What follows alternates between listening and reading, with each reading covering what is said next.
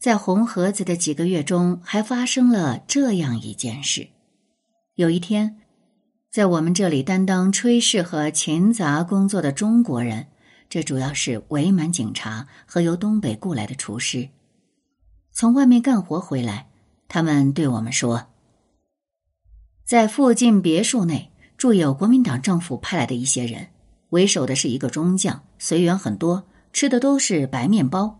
有时到江边钓鱼，听说是为接收你们而来的。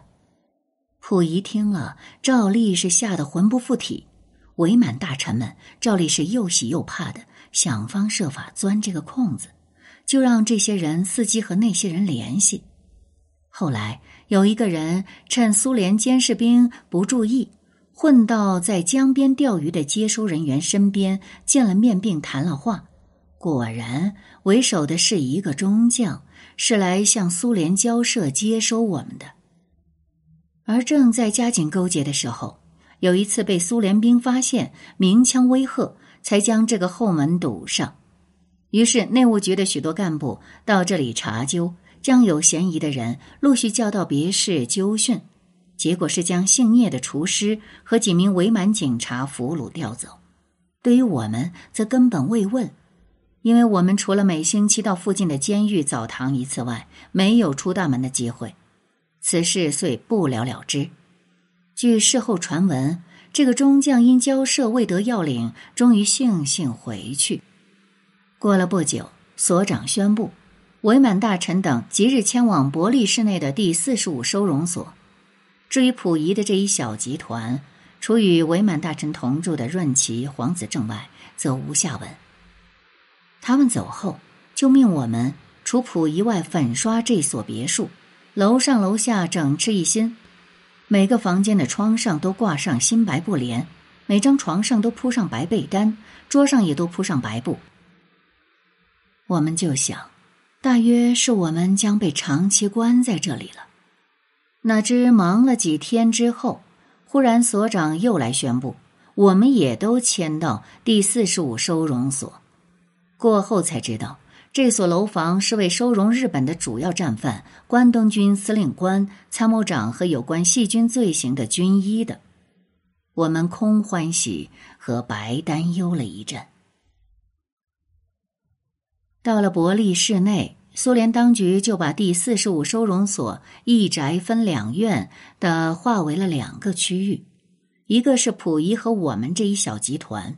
一个是日本高级军官和伪满大臣，以及伪满将级以上军官。我和我的妹夫、侄子荣源、黄子正可以在这两个禁区内随便来往。溥仪和那些敌伪战犯则是不准私越雷池一步，散步时彼此也不得越过一条白线。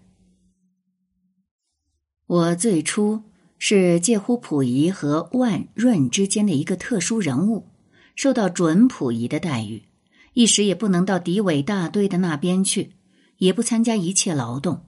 到后来才逐渐一般化，随便出入于两个禁区之间了。管理所当局问我们有谁自愿参加所外的劳动，只有一个蒙族的伪满中将司令官郭文林自告奋勇，我们则全体一致加以拒绝。当时所方很希望我们这些伪满校级以下的人能首先响应。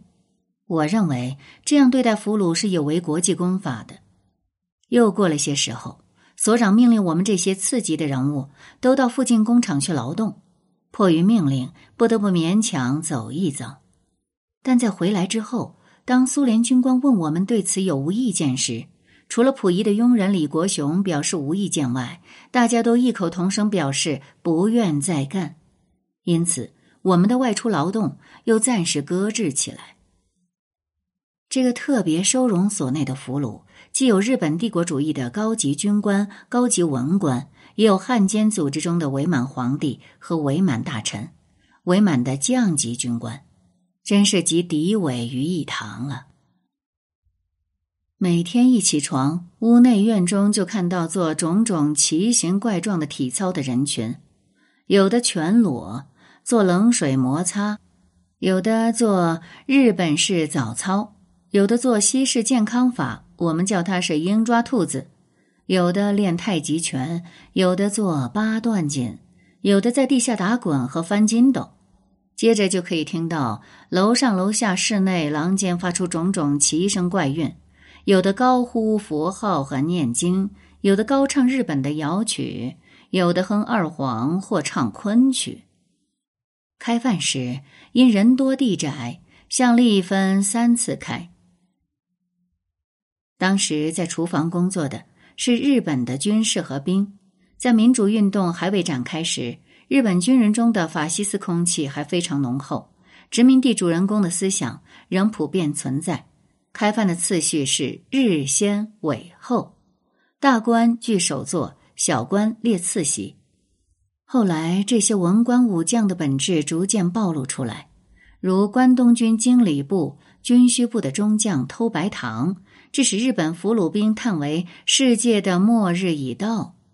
敌伪大官为争一块面包而大吵大骂，伪满少将偷窃日本中将的毛衣。借一个日本兵的话来说，哼，过去看到这些高级将领，真像金泥彩饰的庄严佛像一般；现在看起来，就像金彩剥落、露出黄泥的破佛像一样了。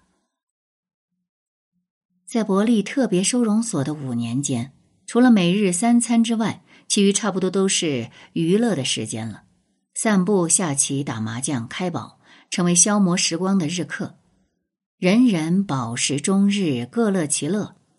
非等日本兵点完名，这些大官们照例免点。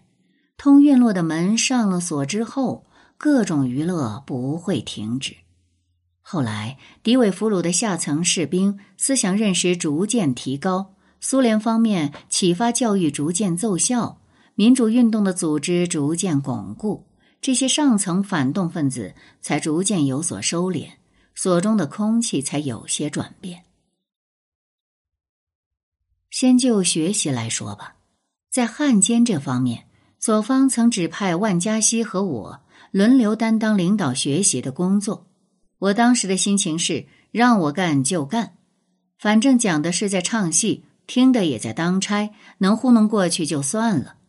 讲解之前既无准备，讲师也只是照书一念，就算完成任务。我记得开始讲的是联共党史，照例是到了时间现吆喝人，等到伪满国务总理张景惠一次的文武显宦，一个个搬椅子坐定之后，再由溥仪的侄子去请溥仪。稍时，便可看到溥仪领着三个侄子、一个佣人缓步走来，同时有一个人捧着溥仪专用的椅子，抢行了步，把椅子放在和讲师座位平行稍前的右方，紧靠半开房门的地方。这时，摆椅子的人还向溥仪鞠一个比伪满时期稍浅些的最敬礼，我则正严肃穆的。向溥仪报告一声，现在开始。那些伪满大臣虽然对于溥仪的立席退场不起立、不行礼，但也都习语性成的乖乖的坐在那里等着。当时有一个叫杨少全的汉奸，曾经写了一首诗，颇有会影会声取尽当时的情景之妙。杨少全是汪逆伪政权驻朝鲜领事，诗云。长廊短椅列公卿，玉帝高声讲列宁，斜并讲坛安宝座，半掩龙门仔细听。有一年，因为夏季暑热，张景惠向我嘟囔道：“这热的天还不放暑假吗？”我说：“这是苏联当局的布置，我不好意思提议歇服。”张景惠听了大不满意，叽叽咕咕骂了一句。我也对大家发牢骚说：“大家听是应付，我讲也是敷衍，彼此同在患难中，何必出口伤人？”在日本法西斯军官方面，学习的情况和我们差不多，但讲师则叫我积极些。例如，一个叫驻赖三郎的少将，他是汽车队队长，担任讲师，曾制定出详细的学习计划，提呈所方审核。在讲课中，也针对着法西斯军队和天皇制作出一些分析批判，因此引起顽固分子的公愤，闹出了互骂互殴的活剧。事后，祝赖得意的见人便说：“恨我打我的人，尽管恨我打我好了。下次回国名单中反正有我，不会有他们。”至于日本兵，包括伪满军警方面的学习，和上层反动分子不同，他们从切身的痛苦经验中认识到日本军国主义的罪恶。所以在很短的时间内，就有了民主运动的组织，逐渐同他们的上官展开了斗争。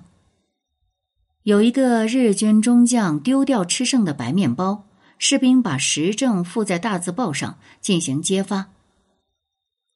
日本军官学习报纸时，经常断章取义，诽谤苏联，士兵们就一针见血的揭露了他们的反动宣传。这些反动家伙对士兵不能做公开反击，便消极抵制。一看到士兵成群的来做宣传，就一个个溜回自己的房间，闭门不理。这些士兵就采取先堵门后包围的方法，先将各号房门堵住，然后把这些人围在中间，再揭露他们。日本军官伪满汉奸平日的猖狂气焰。从此收敛了不少。汉奸集团的文武大官中，当时对于日本战俘的态度，大约可分为三种：一种是深恶痛绝，大有不共戴天之势，既不得已见了面，也想借机大骂他们一顿。代表这类的典型人物就是溥仪，但这样的是极少数。一种是无恩无怨，不急不离。这类人占绝大部分，过去的老军阀大人物多属于这一类。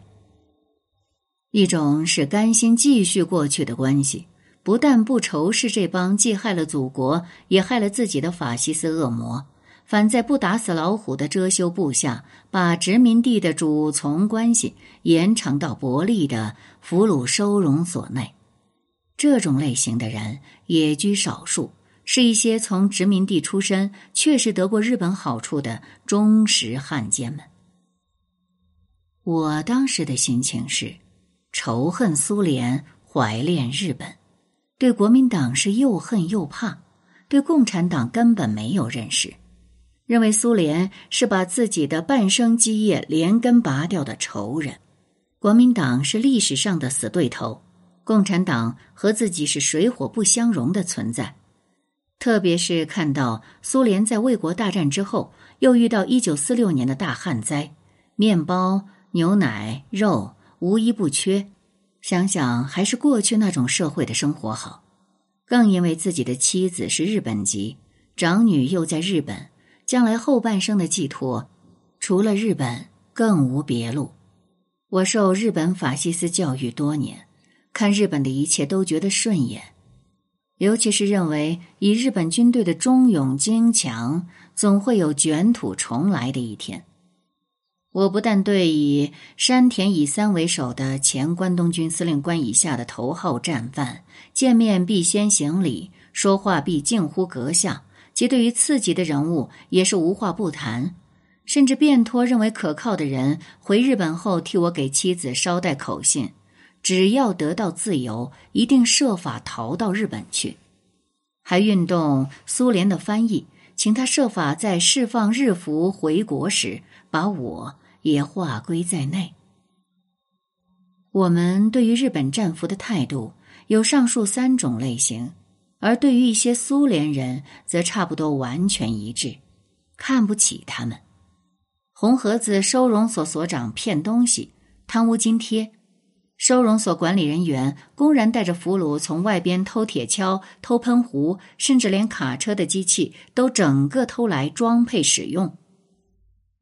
一九五零年，我们临回国时，一个名叫比尔面阔夫的翻译就对溥仪大肆恫吓，实行敲诈，对我说：“根据报载，第一批送回中国的人已全体判了刑，并举名道姓的说，伪满省长。”王子恒、屈秉善是死刑，还说火车一到绥芬河国境移交完了，不但个人所携的全部财物被没收，而且全部上了手铐脚镣，投入监狱。尽管他撒的本是弥天大谎，但我们在当时没有不信的理由。他就利用了我们的命且难保，要东西何用的心理，从溥仪手中骗去了金表、金笔，连荣源的白玉鼻烟壶也难幸免。当我们临上汽车时，收容所副所长还把溥仪的皮带上的金带头一把扯下，揣入腰包。溥仪愁眉苦脸的问他：“裤带怎么系？”他把无头的皮带给打了一个结，粗声粗气的说。这不就行了？不过，我们也认为苏联有好的地方。首先是没有民族间的歧视，在苏联的军队中、市民中，经常看到不同民族的人和睦平等的一起共事。我自幼在满族至上的特殊环境中长大，在我的眼中看来，觉得他们很特别，不懂得这是社会主义制度下实行民族政策的结果。还有一点，在苏联，不论任何人对俘虏不打不骂。第四十五收容所的一个管伙食的苏联准尉曾经对我们说：“你们在这里吃的是黄油、白面包、大鱼大肉。如果是我们当了你们的俘虏，就不知道每天给什么吃了。”这在一向看惯日本宪兵对待囚犯惨无人道的我的眼中看来，不由得不由衷感动。但也不懂得这是社会主义制度对待俘虏的政策，只认为这是俄国人天性厚道。一九四六年八月，苏联当局忽然派人把溥仪接走，历时全所大哗，种种揣测不一而足。有人说是将溥仪送还中国，有人说是将溥仪另求他处，准备审判。也有人认为这是到日本作证。过了约一个星期之后，所长才对我们说，溥仪是到日本东京的远东国际军事法庭作证，且以日本俘虏发行的小报见识，并说溥仪作证完毕一定回来。我认为溥仪赴日作证确属事实，但不知能否仍回苏联。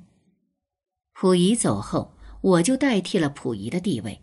过去我可以自由往来于敌伪战犯之间，这时却使我住在溥仪的房间里，并限定不得出这个范围。过了一个月之后，溥仪回来了，但未回到伯利收容所，而是先被安置在红河子，并从收容所内把李国雄和两个侄子调去陪伴溥仪。又过了些日子，溥仪才又回到这里来。一九四八年，我的两个妹夫、两个侄子和李国雄被调到别的收容所去。我们又疑神疑鬼起来，认为罪恶较轻的将要被送还祖国，我们也许老死在苏联，亦未可知了。一九四九年秋天，所方忽然让我和玉婵以及伪满的军事、警察共六名赴附近的透视站去透视。结果说我们的肺部都有毛病，需住医院，就把我们送到市郊的第二收容所去了。这时只剩下溥仪一人，听说他每天都找所长要求调我们回来。到了年底，又把我调回第四十五收容所。我到了第二收容所后，即被编到中国俘虏队里。这里真是三教九流，应有尽有。有给日本当特务的汉奸，有绿林好汉，有省县长级以下的伪满官吏，有伪满宪兵、警察，有想借东北混乱时期招兵买马的建军分子，有贩毒的大老板，有自称吉林省主席和吉林公安局长的大人物，有招摇撞骗的老正皮，真是汇集旧中国的渣子于一堂。不过。日本兵的俘虏倒比较有组织、有纪律，对于反动分子的斗争也相当激烈。我们虽然另为一队，在名义上还是附属于日本俘虏大队之中的。我们队里虽然也有斗争，但却是偏于闹宗派、争势力，而把对反动分子的斗争放到次要的方面。我乍到这个分所时，日本俘虏和中国俘虏曾打算集合起来斗争我，由于苏联方面的制止作罢。事后，一个中国队里的医生魏省长曾对我卖人情说：“你们出来时，这里准备好要斗争你们的，我当时就不愿意这么干。幸亏所方给你们撑腰，我才松了一口气。”外出劳动时。这帮人把旧中国社会的那一套整个应用到了苏联，如从大家的劳动所得中抽出一部分给苏联工作人员送礼，使其在计数时虚报成绩，也居然发生了效力。有的从工厂里偷大米、白面回来做着吃，有的偷卖棉衣、毛毯放入自己腰包。